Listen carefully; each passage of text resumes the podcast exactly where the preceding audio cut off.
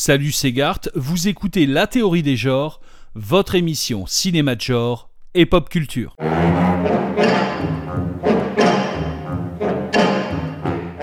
La théorie des genres, épisode 14. Aujourd'hui, voir New York et mourir.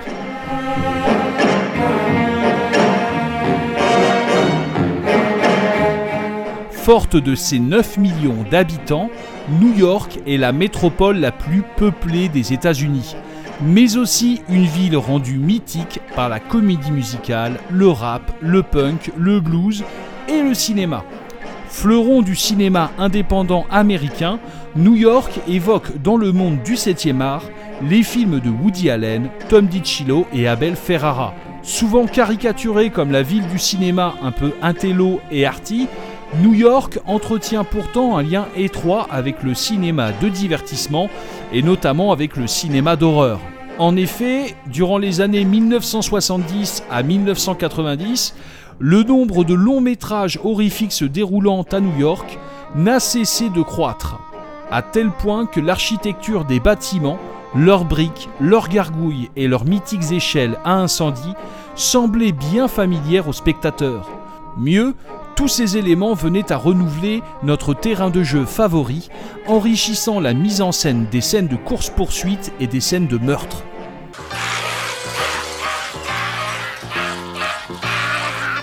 Ça c'est du nouveau. Je viens d'y penser. Je veux partir à ta conquête. New York, New York. New York est surnommé The Big Apple, c'est-à-dire la grande pomme. Ce nom fait référence à ce qu'on pourrait appeler la plus belle part, c'est-à-dire l'idée selon laquelle, pour faire le meilleur profit, c'est à New York qu'il faut être. C'est certainement à ce vieil adage colporté par le jazz de Harlem dans les années 30 et 40 compenser un certain nombre de producteurs de cinéma n'ayant pas trouvé leur marque au sein d'Hollywood et ayant pris la décision de monter leur propre production à New York.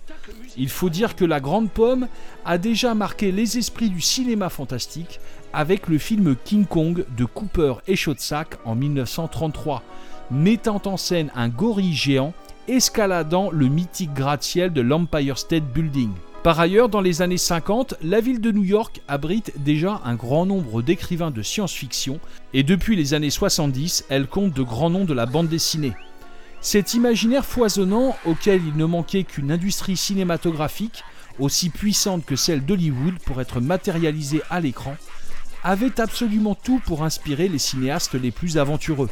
Cependant, j'ai le sentiment que les nombreux films de genre new-yorkais que j'ai pu voir dans ma jeunesse ne s'étaient pas construits comme une sorte d'Hollywood de la côte Est. Outre leur budget plus réduit, ils portaient en eux une noirceur qui venait ternir la spectacularité habituelle des films de genre.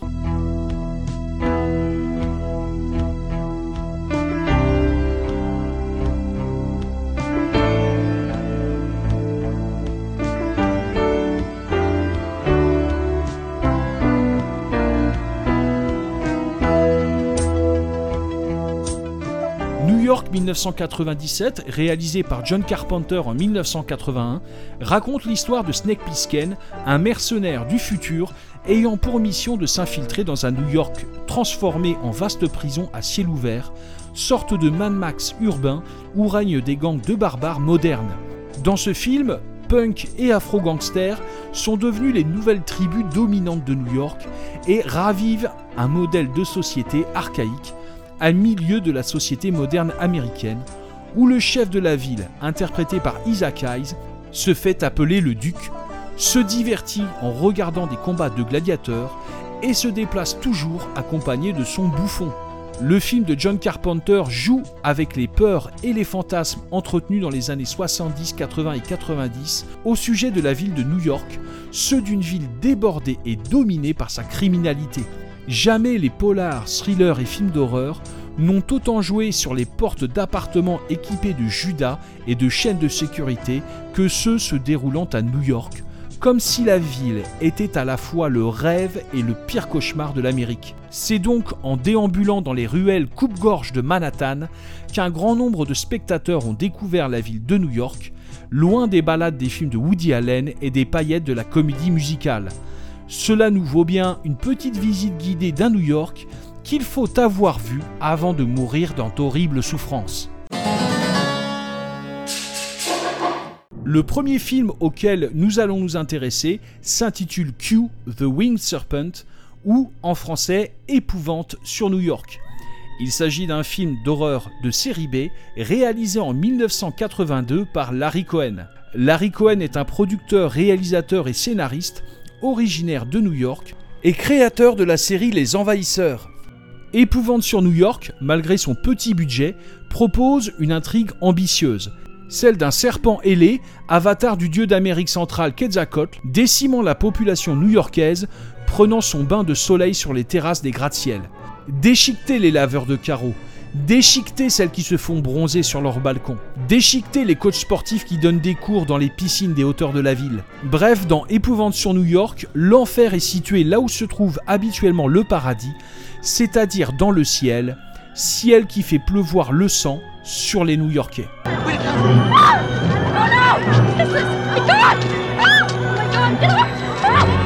Avec sa créature gigantesque animée en stop motion, Épouvante sur New York fait immanquablement penser au King Kong de 1933 que j'évoquais dans l'introduction. Mais dans King Kong, l'aventure se déroule d'abord dans un lieu exotique intitulé Skull Island, île inconnue de la civilisation et habitée par des créatures fantastiques. Ainsi, le gorille géant de King Kong ne débarque qu'à la fin du film dans la ville de New York, dans laquelle il est rapporté par des explorateurs. Au contraire, Épouvante sur New York est une série B qui, pour des raisons budgétaires, est quasiment intégralement tournée en décor naturel dans New York. Cependant, la ville comporte de nombreux musées, notamment dédiés à l'archéologie et à l'anthropologie. Ainsi, pour Larry Cohen, il suffira de déporter l'attention de l'intrigue vers les réserves remplies d'artefacts mystiques des célèbres musées new-yorkais pour inventer une origine au monstre qu'il met en scène. Par la même occasion, il souligne qu'en quelque sorte, tout l'imaginaire qui a rendu l'île mystérieuse de King Kong possible est un imaginaire citadin, s'étant constitué en partie dans ces musées exposant des masques tribaux et des squelettes de tyrannosaures. Mais là où brille encore bien plus le film de Larry Cohen dans le lien qu'il entretient avec le King Kong de 1933, c'est dans l'inversion des points de vue entre humains et monstres lors de leurs affrontements. En effet, Cohen s'amuse à refaire la scène durant laquelle King Kong escalade l'Empire State Building, attaqué par des avions de l'armée. Sauf que dans Épouvante sur New York, la scène se déroule en haut du Chrysler Building et que ce sont les humains, incarnés par le commando de policiers mené par David Carradine, qui grimpent au sommet de l'immeuble pour tirer sur le serpent volant, véritable menace planante, faisant ici office d'avion à abattre. Outre l'inversion des points de vue, c'est également une inversion de la puissance et de la violence que va opérer Cohen dans Épouvante sur New York, comme lors d'une scène où le commando de policiers ouvre le feu de manière outrancière sur un inoffensif œuf de serpent géant, opérant avec satisfaction un massacre jubilatoire. Il y a en effet chez les hommes que filme Larry Cohen autant de prédation et de sauvagerie que dans son monstre gigantesque. Mais Larry Cohen n'est pas que réalisateur, il est aussi producteur et notamment le producteur des premiers films de William Lustig, cinéaste marginal ayant débuté dans le porno et qui va contribuer à faire de New York l'une des capitales de l'horreur. En 1980, alors que Martin Scorsese tourne un film intitulé Raging Bull, inspiré de la vie du boxeur Jake LaMotta, l'oncle de William Lustig, Lustig, quant à lui, tourne Maniac, film ayant pour héros un serial killer interprété par Joe Spinell, en proie à des hallucinations.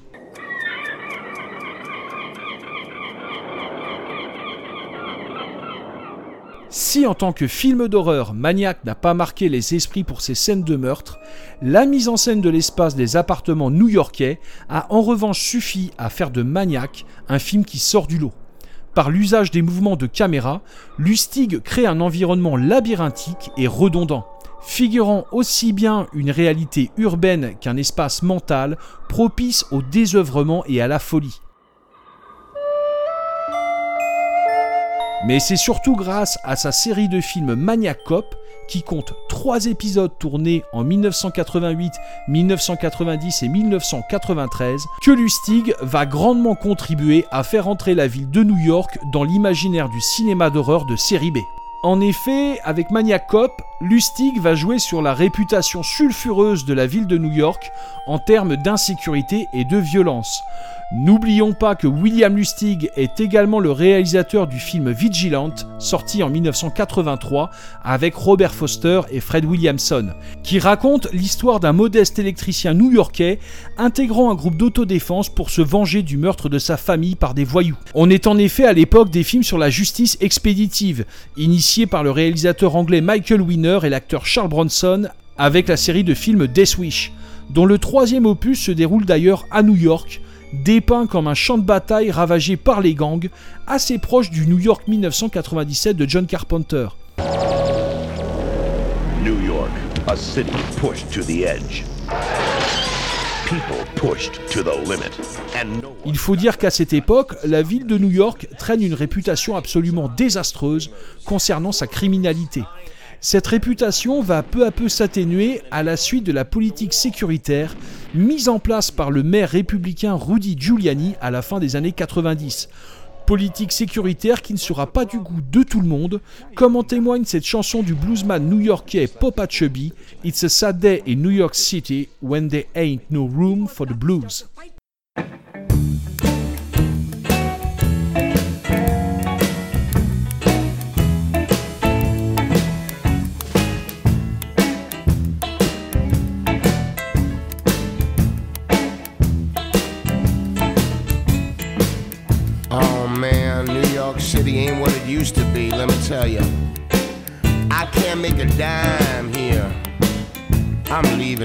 Coming back no more.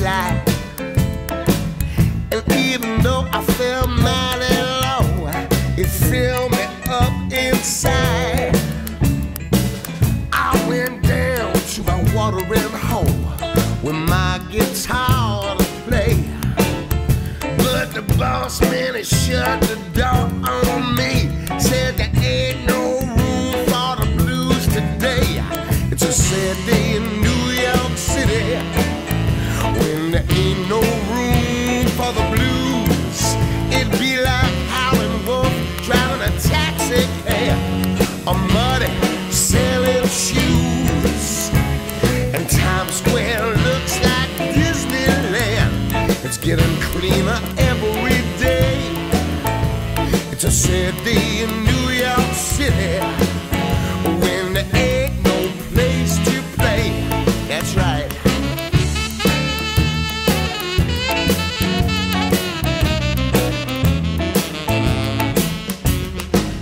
I went down to the station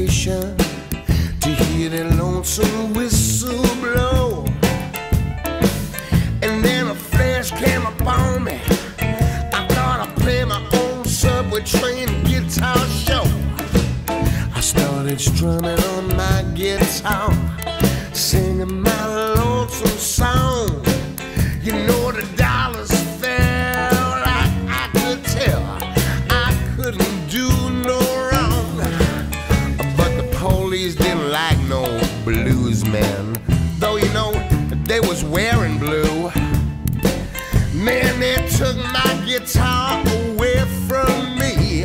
They locked me in the stew. The judge said, that's five hundred dollars.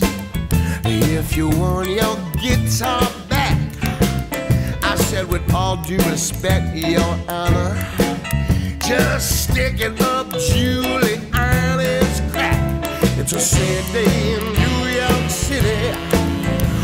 there ain't no room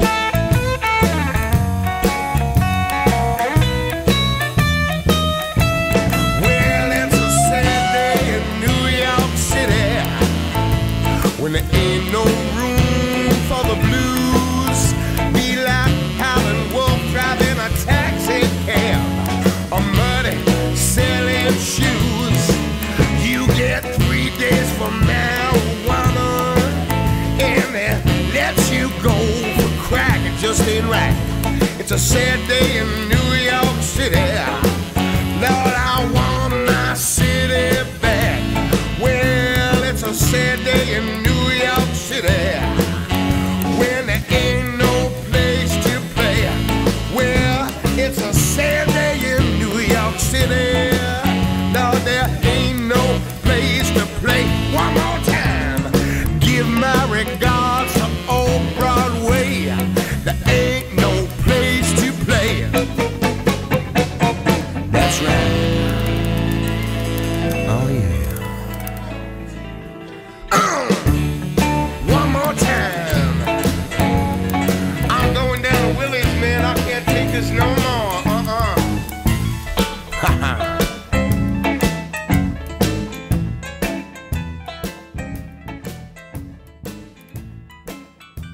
La série de films Maniac Cop, réalisée par William Lustig, raconte les méfaits d'un policier soupçonné de corruption, assassiné en prison et transformé en zombie par sa mère pratiquant la sorcellerie. Ce flic mort-vivant va alors hanter les rues de New York pour y tuer tout ce qui bouge. À ce titre, la première scène du premier Maniac Cop est assez révélatrice de l'esprit des films.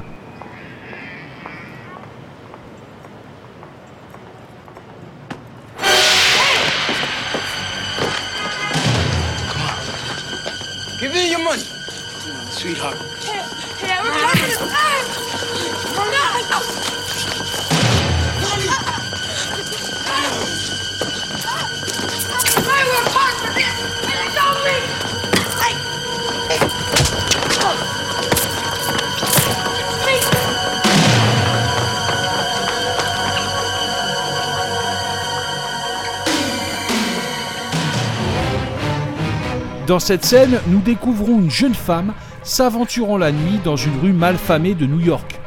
Surgissent alors deux loupards qui tentent de l'agresser. Mais la jeune femme ne se laisse pas faire et réagit immédiatement par une série de coups. Fuyant ses agresseurs, la jeune femme tombe nez à nez sur Maniac Cop, à qui elle demande de l'aide. Mais le flic zombie va se faire un plaisir de s'en prendre aussi bien à la jeune femme qu'à ses deux agresseurs.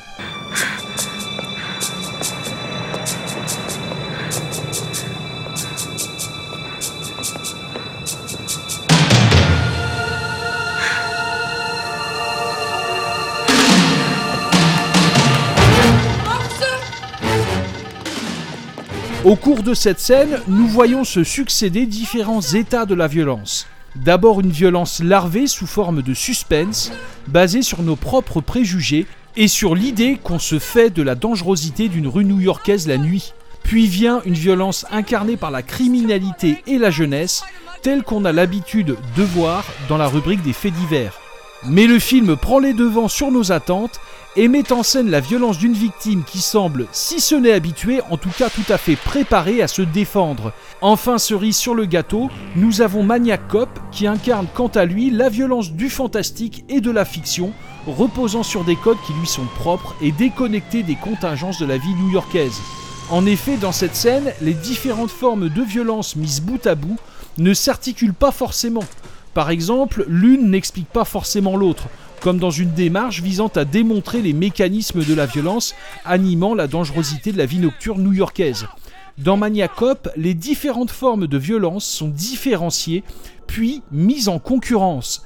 Elles s'accumulent, chacune en remettant une couche sur l'autre, comme pour en rendre la lecture plus opaque, plus complexe, mais également plus ludique. Car bien sûr, parler de violence dans un film comme Maniac Cop devient problématique. La violence que diffuse le film fonctionne aussi bien pour un mal ayant pour référence le réel que pour un mal issu du fantastique, tout à fait artificiel et assumé comme tel. On peut prendre pour exemple la scène clé du deuxième épisode de la série, durant laquelle Maniac Cop se fait inviter par un serial killer qui pense avoir trouvé dans le flic zombie une sorte d'alter ego. Deux figures du mal se rencontrent, le réaliste tueur en série et l'irréel tueur mort-vivant. Mais la rencontre n'aura pas lieu, car contrairement au serial killer, Maniac Cop ne tue pas les femmes parce qu'elles sont blondes, volages et qu'elles lui rappellent sa mère. Maniac Cop n'établit aucune hiérarchie entre ses victimes. Il tue tout le monde, y compris les tueurs en série un peu trop cavaliers. Mais si un tueur zombie inarrêtable comme Maniac Cop vient en quelque sorte problématiser la représentation de la violence, la ville de New York vient également mettre son grain de sel dans le genre codifié du film d'horreur, parfois en enrichissant son champ lexical meurtrier, comme dans une scène culte où une pauvre victime a la tête enfoncée dans du béton encore frais, si bien que le lendemain, les ouvriers municipaux sont obligés de dégager son corps au marteau-piqueur. Mais parfois, la ville entrave aussi la spectacularité de la violence, comme lorsque les couloirs et les portes des bâtiments obstruent le champ de la caméra et ne laissent apercevoir qu'une partie de l'action, ou quand l'un des héros de la série, incarné par Bruce Campbell, se fait assassiner en pleine rue par Maniac Cop, et que son corps agonisant est totalement ignoré par des passants apathiques, comme dans le cadre d'une banale agression. C'est cette idée de deux violences concurrentes, l'une issue de l'imaginaire que nous associons au réel et l'autre issue d'un imaginaire que nous associons au récit horrifique, qui, à mon avis, anime le catalogue meurtrier de la série des trois films Maniac Cop, mais également du dernier film que nous allons voir ensemble, le huitième épisode de la saga Vendredi 13. Nous vivons tous plus ou moins en état de claustrophobie. Dans un monde de béton et d'acier entouré par des eaux sombres. Il n'y a aucun échappatoire. D'ailleurs, nous ne cherchons pas à fuir. Nous prospérons dans cet environnement et le malheur des uns profite aux autres. Vous ne pouvez pas avoir de montée d'adrénaline sans connaître la terreur. J'adore cette ville. Intitulé en français Vendredi 13, l'ultime retour, le huitième épisode de la saga Vendredi 13, réalisé en 1989 par le scénariste mercenaire Rob Eden, possède un meilleur titre en anglais, Jason Takes Manhattan. Et pour tout vous dire, c'est l'un de mes épisodes préférés. Fidèle à la recette de la série qui fit les beaux jours du slasher, le film suit toujours le tueur mort-vivant Jason, qui ici va s'amuser à décimer l'équipage d'un bateau et ses passagers teenagers. Mais dans la seconde partie du film, les survivants s'enfuient sur une barque et accostent à New York, suivis par l'implacable tueur avec sa machette et son légendaire masque de hockey. Le slogan de la jaquette était assez révélateur du projet du film. New York a un nouveau problème. Laissant ainsi supposer qu'avant l'arrivée de Jason, New York avait déjà des problèmes. C'est ce que vont découvrir les adolescents poursuivis par Jason lorsqu'aux abords d'une ruelle, ils vont tomber sur un gang de junkies. Filez votre pognon Le pognon est fermé là, le pognon Allez Gringo Je vous en prie, ne lui faites pas de mal. Du mal à cette princesse. La fête ne fait que commencer ce soir, princesse. T'as envie de t'amuser avec moi et mon pote? Le psycho-killer du film d'horreur n'est donc pas le seul cow-boy en ville. Le voici concurrencé par le trafic de drogue et les agressions sexuelles. De cette concurrence naît bien sûr une surenchère jubilatoire, comme lorsque Jason transperce le corps d'un punk avec une seringue d'héroïne. Mais si nos jeunes survivants sont à New York comme en terre inconnue, il en va de même pour Jason.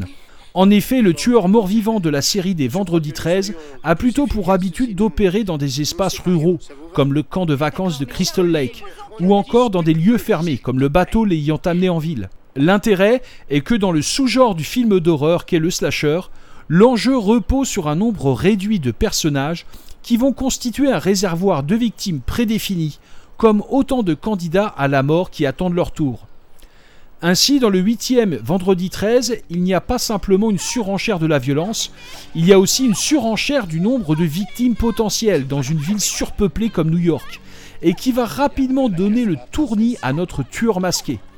Pour traquer ses cibles, Jason va devoir traverser un métro bondé et des rues peuplées par de nombreux passants. Bien sûr, les victimes vont utiliser ce nouveau terrain de jeu pour tenter de survivre. Je pense par exemple à la scène où les deux héros pénètrent dans un diner rempli de clients. Le colossal cuisinier du diner s'interpose, mais Jason, qui n'est pas dupe, au lieu de prendre le temps de tuer son opposant, se contente de le bousculer violemment comme un simple passant lui barrant la route. Jason paraît alors épuisé par la charge de travail que lui fournirait la ville s'il avait à la nettoyer. Ainsi, il n'aura donc fallu que faire traverser quelques rues new-yorkaises à notre tueur masqué pour faire de lui un citadin comme un autre, c'est-à-dire une simple brute. Face à cette ironie du tueur implacable, épuisé par la violence des villes, la fin est exemplaire, puisqu'elle noie Jason non plus dans les eaux du lac de Crystal Lake, mais dans les égouts de New York, lieu chargé en imaginaire, abritant de terribles crocodiles et de mystérieuses tortues ninja. New York 1, Jason 0. Au début des années 2000, avec les attentats terroristes du 11 septembre 2001, les films de genre de série B se sont fait plus discrets sur la ville de New York. L'industrie du cinéma a d'abord essayé d'aborder l'événement à travers des films au ton parfois lourd, comme ceux de Spike Lee ou d'Oliver Stone. Cependant, si vous avez écouté l'épisode 1 de la théorie des genres, consacré au film The Mist de Frank Darabont, vous avez pu constater qu'un simple film d'horreur rural traite pourtant en profondeur de l'événement du 11 septembre, qui fait de New York une ville symbolisant plus généralement l'ensemble des États-Unis. Cependant, dans l'épisode 7, nous avons également abordé l'excellent premier film de Julia Asensio, Most Beautiful Island, sorti en 2018. Film qui continue de travailler, dans le cadre restreint du cinéma indépendant, l'idée d'un New York doté d'un destin qui lui est propre. In New York City, the dedicated detectives who investigate these vicious felonies are members of an elite squad known as the Special Victims Unit. Aujourd'hui, j'ai le sentiment que le public, et je pense notamment le public américain, s'intéresse bien plus à la ville de New York par le biais d'une série policière comme Law and Order, et qui, après les attentats du 11 septembre, s'empare de manière encore plus évidente de questions de société.